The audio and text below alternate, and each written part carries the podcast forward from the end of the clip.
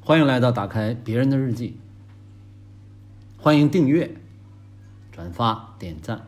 听完，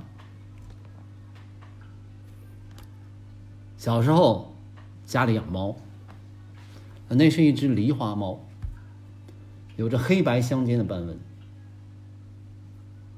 那时候啊，猫粮这种东西还不存在，就算有，也不可能去买呀。家里的钱能够满足家用，就已经不错了。哪可能还有富裕的钱，还专门给猫买吃的，是吧？家里边吃什么，猫就跟着吃什么啊！我记得那只猫啊，给它几根土豆丝儿啊，它也能吃的津津有味儿。有的时候呢，我也会想些办法给它搞点好吃的。我们家那个北边呢有一个市场，那个时候呢叫自由市场。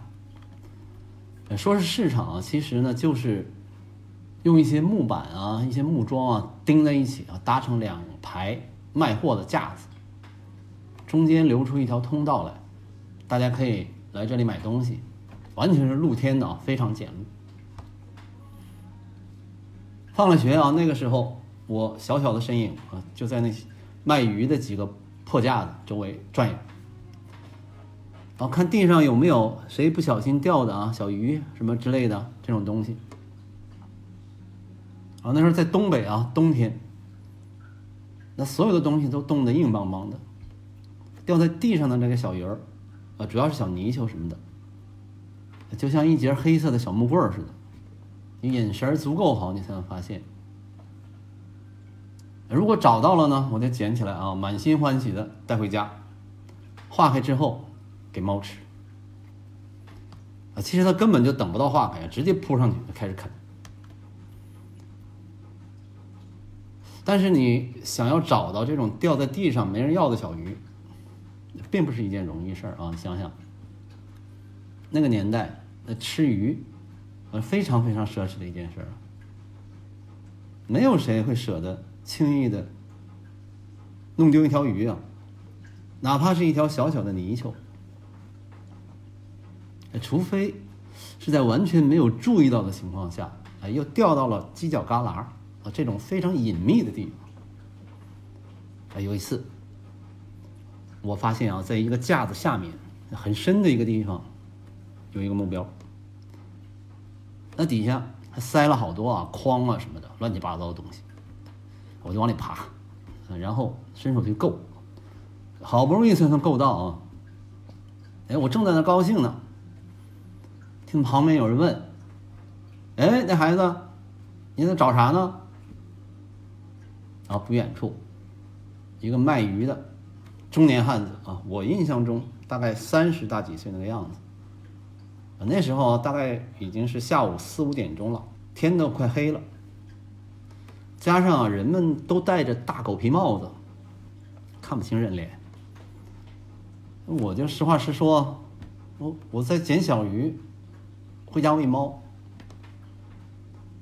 啊，听我这么说，这位渔夫就冲我招招手，对我说：“哎，你过来，哎，别捡了，这些给你。”说着，把手伸进他面前一个袋子里面。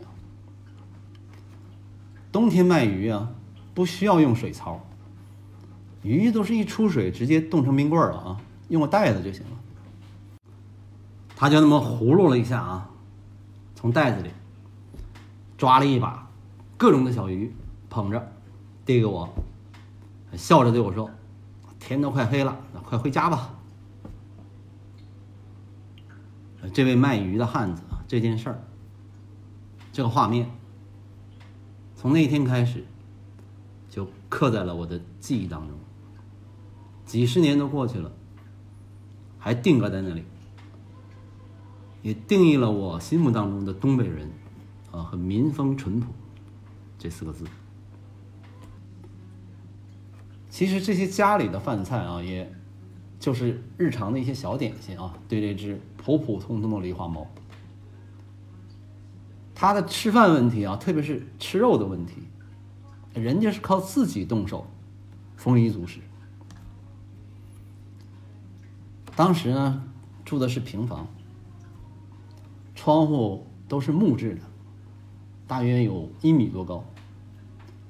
最上面有一个一尺见方的小气窗，这个小窗户经常是开着的。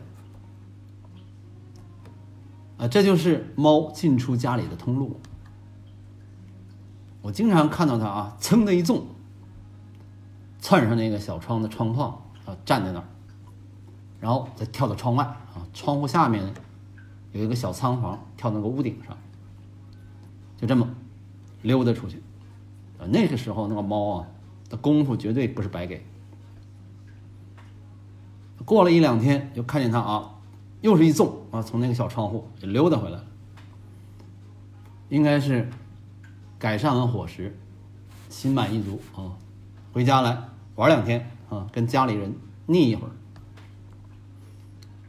房子周围不小的一片平时不会有谁家还闹耗子。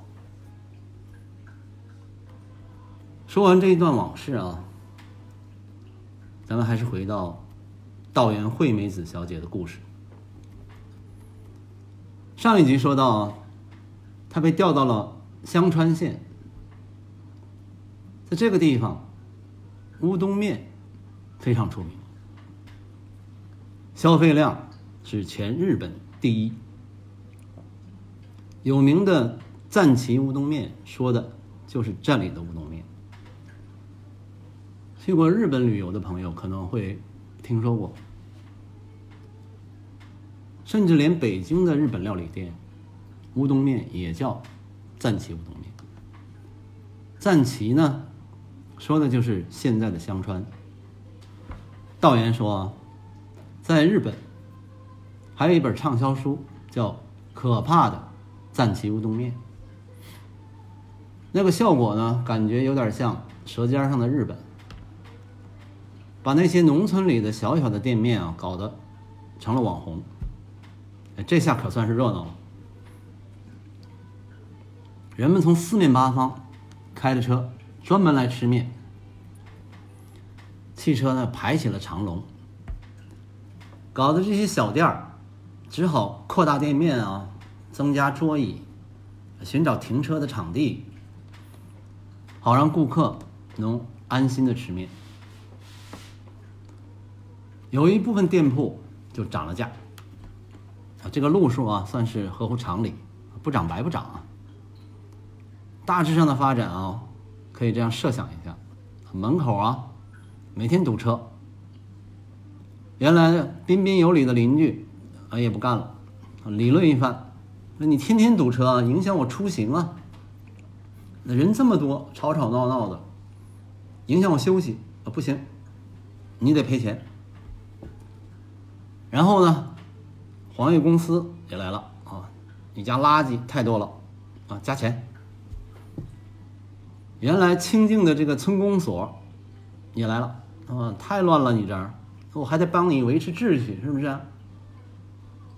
还有啊，那别人家立刻也学着开个面店，没过半个月，整个村子全都是乌冬面店了啊，全叫祖传手艺。老赞岐乌冬面，那村里一看啊，得，干脆啊再增加些民宿，搞一个乌冬面民俗村，啊弄个围墙，全村入股，统一收费，如此这般，红火一时啊，不亦乐乎，啊咋样啊？这个规划还可以吧？不过。真实的情况是，只有很少的店涨了价，当地绝大多数的店铺并没有提价，还是按照一百日元一碗啊，非常自然的，跟对待本地街坊一样啊，公平的对待这些蜂拥而至的外地客人。虽然是因为客人太多了啊，小店忙得不可开交，累得够呛。但还是这样，坦然平静的营业。你做生意呢，亏本肯定是不行的啊！谁不需要钱啊？谁又不喜欢有更多的钱呢？你况且呃，钱就在那里啊，你不去赚吗？哎，可是赞岐的面馆老板啊，就是没涨价。那说起来容易啊，你要做到这一点，那太难了，很难抗拒这样的诱惑。而且呢，对于金钱的这种渴望啊，你会在追求的过程里面，不知不觉的哎被放大，变得越来越强大，啊，太强了，以至于最后，金钱本身就变成了目的。你可能已经忘了你原来想要钱干什么，是吧？你为什么要挣钱？也许是因为啊，经历过泡沫经济的破灭，给本地经济呢带来这个大起大落，这浮华去尽之后啊，香川县的人们发现啊，这人最基本的需求啊，啊没有你就活不下去的这种需求，可能就是在饿了的时候能吃上一碗乌冬面。你单纯的去说钱啊，听起来就是些数字，呃，不够具体。现在来用乌冬面来当基础通货，用这个人的基本需求作为单位来计算，要把钱实物化，这样来计算对金钱的欲望，那就很具体了。那把金钱呢换算成到底能吃几碗面，还有你想吃多少面的问题。上一集咱们说，最贵的乌冬面也就五百日元左右，不到三十块人民币。啊，吃饱了不就行了吗？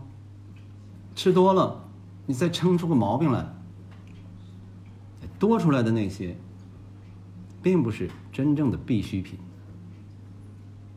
呃，赞齐的人们呢，并不觉得挣钱多就更快乐。啊，就像。道元小姐在书里说的：“毕竟，人们生存所需要的东西，终究是有限的。这种体会啊，跟我说的民风淳朴，还不是一回事儿。人到中年啊，道元惠美子小姐感觉到自己从原来的公司骨干。”变成了被公司甄别对待的人，突然就被调到高松的总局去。之后的几年也没好到哪儿去，啊，就被在不同的地方总局之间来回调动，几经辗转啊，才有机会调回到大阪，啊，写他很不擅长的社论，代表朝日新闻。发出所谓正确的声音。经过这么一圈儿，之前被自己训斥教导过的部下，现在成了自己的上级，啊，对自己的企划和稿件训斥和教导。面对这种情况，你只有忍耐。直到四十九岁的秋天，呃，因为逐步积累起来的人气，道元才。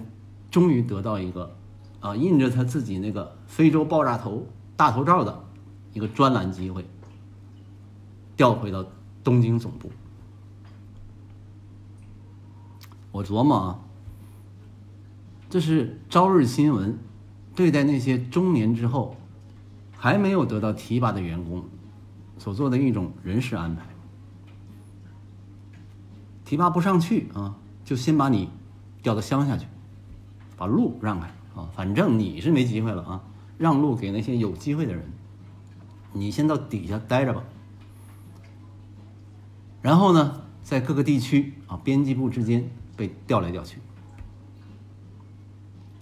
哎，所以说起来啊，道元小姐呢，她越来越觉得，人到中年啊，无论怎么努力，都看不到前途，眼前只有漆黑一片，开始迷失在里面。道元觉得自己也没得罪过谁啊，或者也没做过什么出格的事儿，突然就被调走，到底是什么原因？自己完全说不清。我来帮他分析分析啊。那是因为这个公司有这么一个政策啊，也可以是潜规则，并不是针对你道元惠美子自己啊，只要到了这个年龄提拔不上去，就会默认采取这种办法，目的呢，可能是要保持干部年轻化啊。道元惠美子何许人也啊？那怎么可能老老实实的就这么接受了？但是你再牛啊，凭一人之力，你怎么跟公司对抗？啊，有一次被一个同事啊无心的说：“那干脆辞职，留在高松算了。”，那天开始啊，算是真正种下了辞职的种子了。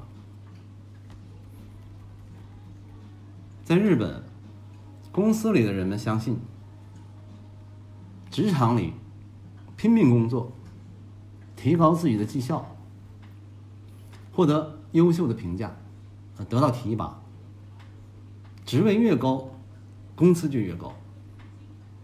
反过来呢，如果要是搞砸了，上司对你的评价就会降低，啊，那就会受到处罚，还会被降薪。说到底呢？让这个评价最终起作用的，还是金钱。哦，现在，道妍小姐经过一番纠结和挣扎，啊，一边吃着乌冬面呢，一边向香川县的农民伯伯学习，算是已经脱胎换骨，不再是原来的道妍小姐了。一旦觉得没有钱，更开心。那么挣更多的钱就不再重要。对于公司的评价，现在的想法就变成了那又如何啊？啊，原来那么在意评价，归根结底原因只有一个，那就是他太爱花钱了。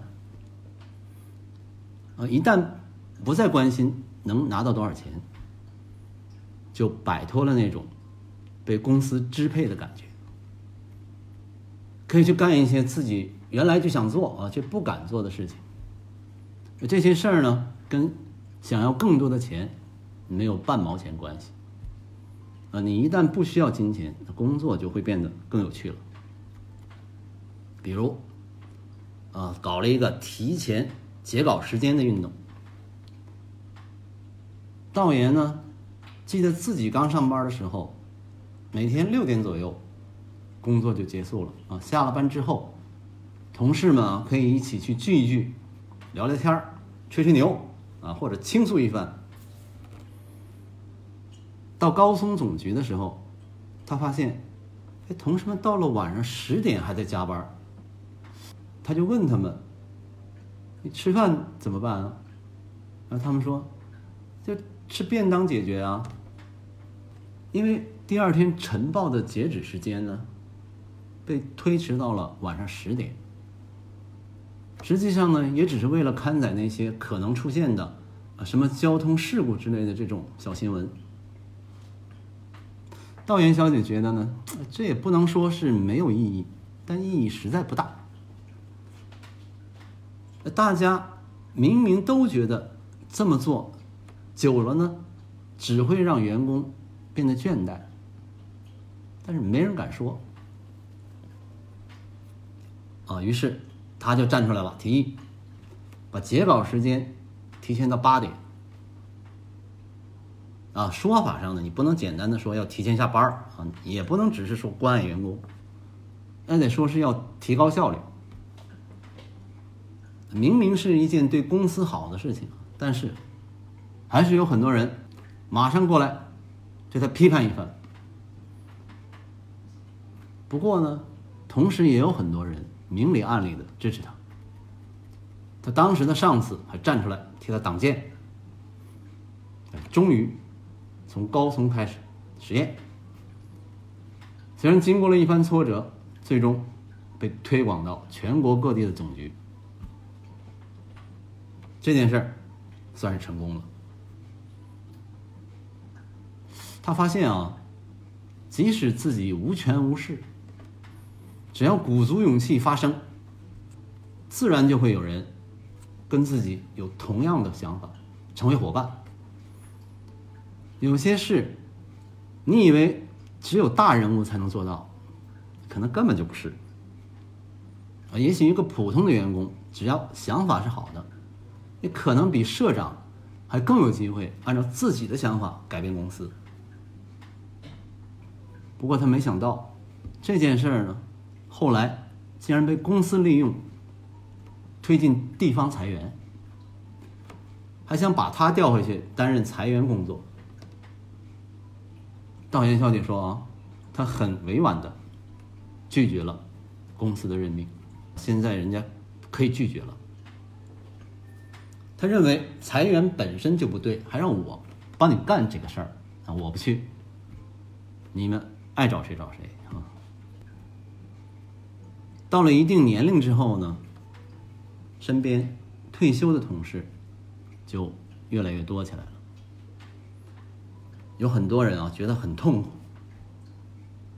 一个是为了钱，另一个呢？是因为突然之间没了目标，之后你要去干什么呢？干了一辈子的工作，有些人呢还干得风生水起的。那现在因为年龄到了，被动的突然就结束了，人生一下子变得暗淡无光，内心无法接受。其实你仔细想一想啊。六十岁退休，它只是一个法定的退休年龄。人生本身呢，并没有这样的规定啊，没有哪个上帝说啊，六十岁之前在公司里面当职员算是正式的人生，啊，六十岁之后呢，它属于人生的附属部分，没有哪个上帝这么说过。那公司的作用呢，被无意识的夸大了。换句话说，如果原来就没有公司，人不是还得活着吗？还得过自己的日子。道元惠美子坚决的说：“任何一段人生都是无可取代自己的人生。”啊，这么想起来，你要等到六十岁退休，那比起五十岁，那就有点晚了。五十岁呢，还能干很多事儿啊。对吧？人的寿命应该还不到一百岁，是不是？你到七八十岁可能就挂了。如果你能健康的活到两百岁，是吧？那五十岁还是有点早，那估计你活不到那个岁数，比较难。不管怎么样啊，道元惠美子小姐下定了决心，准备五十岁就辞职。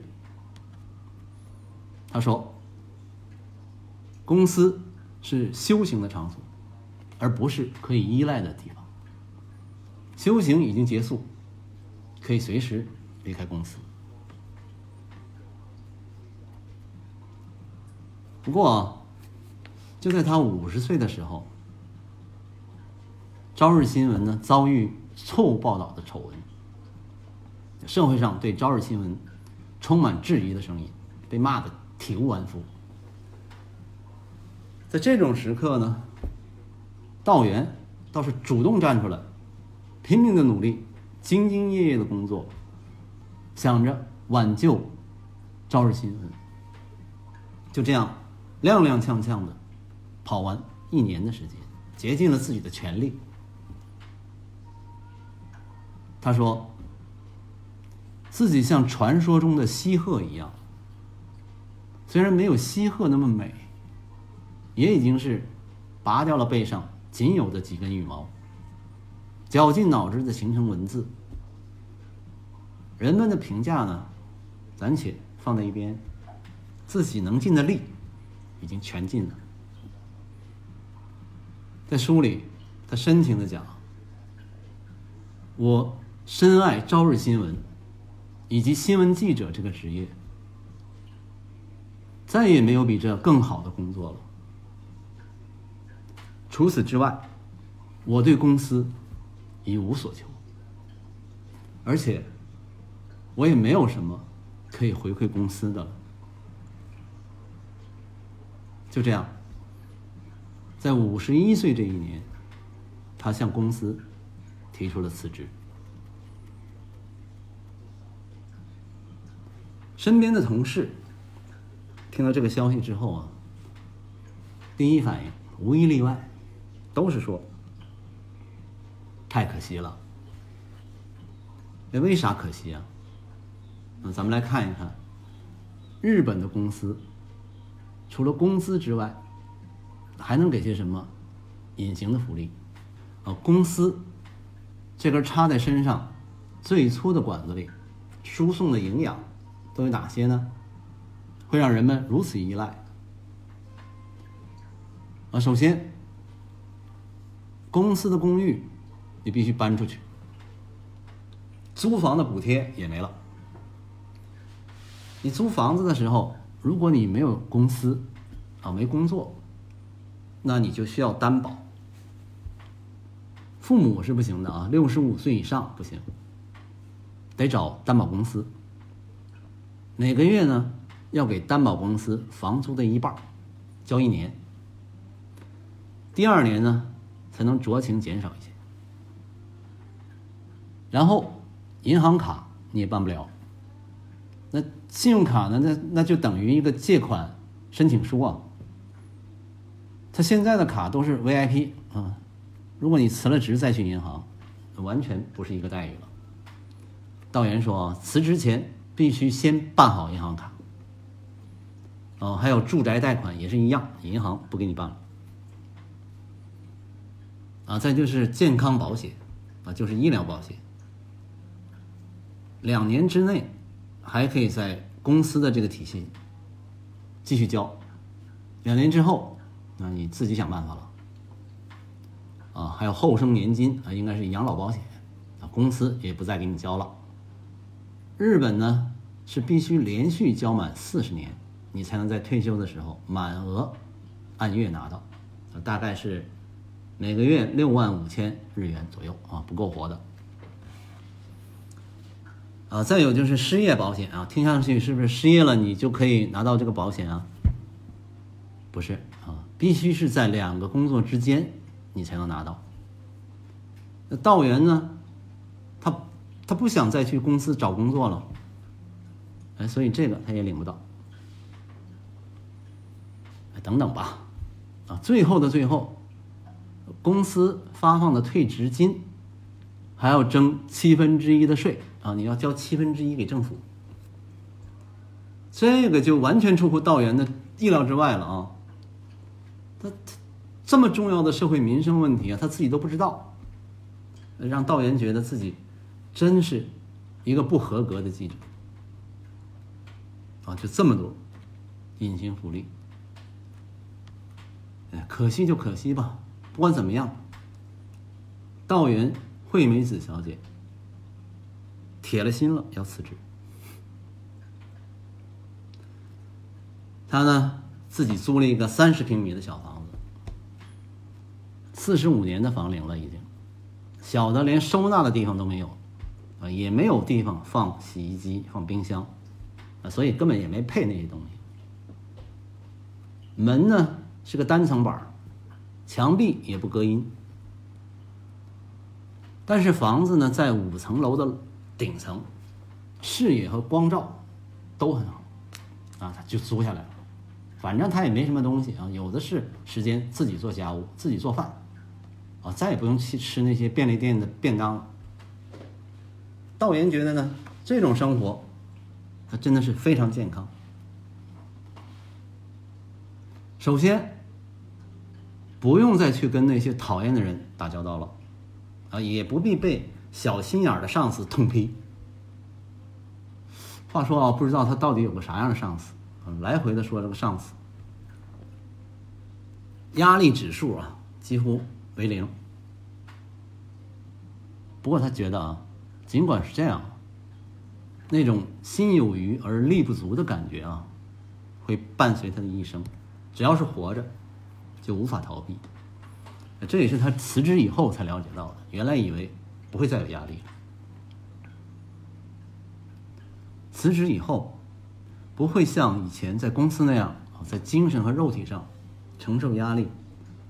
然后呢，公司又给你提供体检，发现疾病以后呢，又去医院交钱治病，啊，这是一个亚健康循环啊。道元呢，觉得自己已经脱离了这个循环啊，这就是辞职最大的好处。这些压力就自行缓解啊，日常每一天就可以好好的照顾自己的身体，这样才更健康的生活，也有充分的时间考虑，万一遇到病魔。要治疗到什么程度？如何治疗？又如何去迎接死亡？一辞掉工作，这些问题就刻不容缓的直接面对。辞职呢，也不是说啥也不干了，而是要去干自己喜欢的事情。问题是，你要去干嘛呢？还是说你辞职就是为了不想在那儿待着了？我看啊，他好像更多先是不想在那儿待着了啊，根本没想好自己要去干什么。那说起想干什么呢？他说有好多事情啊啊，比如去当做饭阿姨是吧？他自己非常喜欢烹饪，可是又一个人生活啊，做的饭菜量呢很少，也不过瘾。他看。日本酒窖那些工人，冬天的时候只能窝在酒窖里面吃便利店的便当。哎，如果去当个做饭阿姨，那他自己也可以随便做了啊，过足这个做饭的瘾。工人们呢，他大口大口吃着自己做的饭菜，肯定会士气高涨。啊，这是他一些想法。辞职之前呢，他利用最后的假期。去了向往已久的印度去旅游，结果呢，没日没夜的每天在那写自己的感悟，编成游记，在 Facebook 上不断的发布，读者们也很喜欢，给予反馈。虽然赚不到一分钱，但是他觉得这件事太有意思了。所谓的工作，不就是为了帮助别人，给别人带来喜悦吗？啊，结果是好不容易要辞职离开公司了，准备去享受自由梦想的旅游，结果写的东西比以前在公司工作的时候还多了好几倍。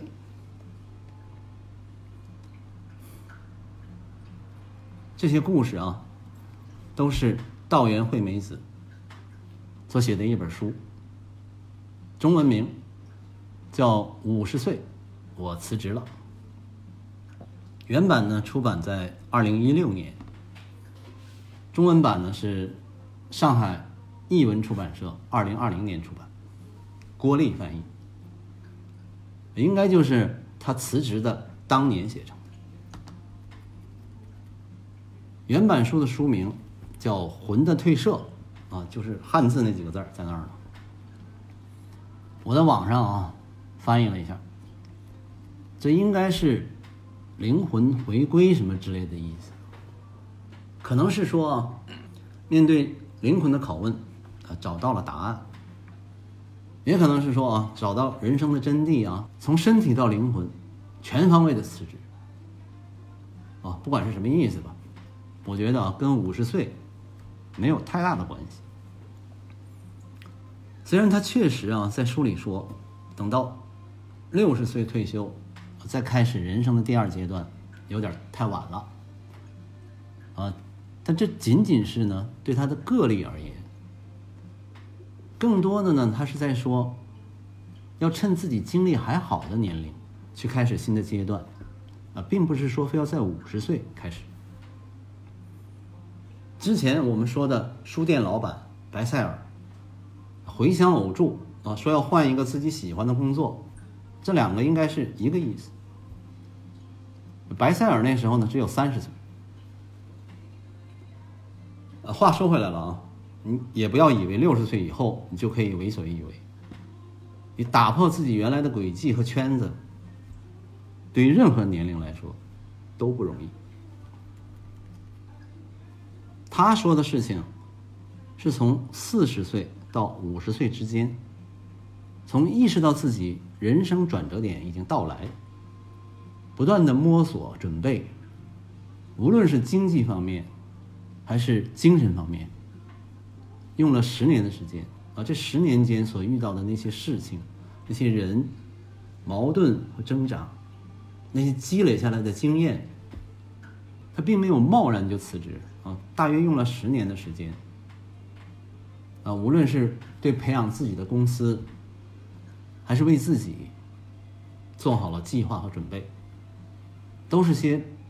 再朴实不过的想法，啊，其他的人可能也有这样的或者那样的类似的想法，偶然间从你的心头啊一掠而过，只是没有像他这样积累下来啊，这样讲出来，更没有敢去付诸行动。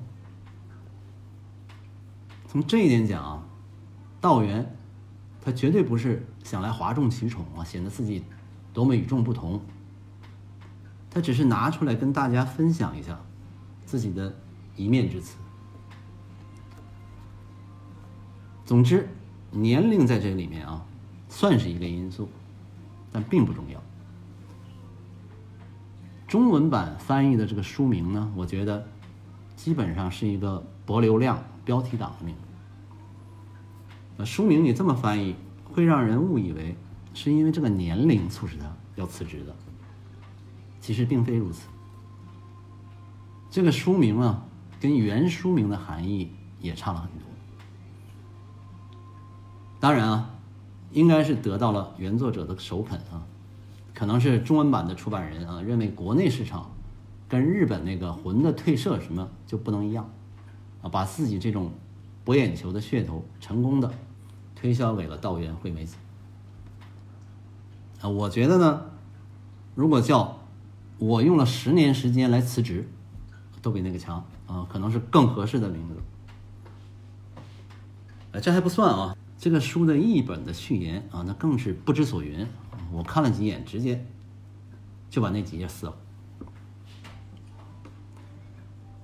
道元惠美子啊，提出了一堆设问，不断的递进，对过度依赖公司的日本社会和人生，他总是在怀疑。如果不这样，行不行？他发出了很多灵魂拷问，寻找答案。啊，比如，我为什么要工作？啊，为了钱呢，还是为了帮助别人，给别人带来喜悦？啊，再比如，到底需要多少钱才能觉得快乐？啊，幸福到底是什么？不花钱，能不能更快乐呢？然后还有那些日常生活中被我们认为是必不可少的东西，真的就是那样吗？啊，日思夜想、竭尽全力去追求的那些东西，如果没有，啊，是不是就不行了？啊，那些固有的思维啊，那些现代的铁笼，能不能被打破？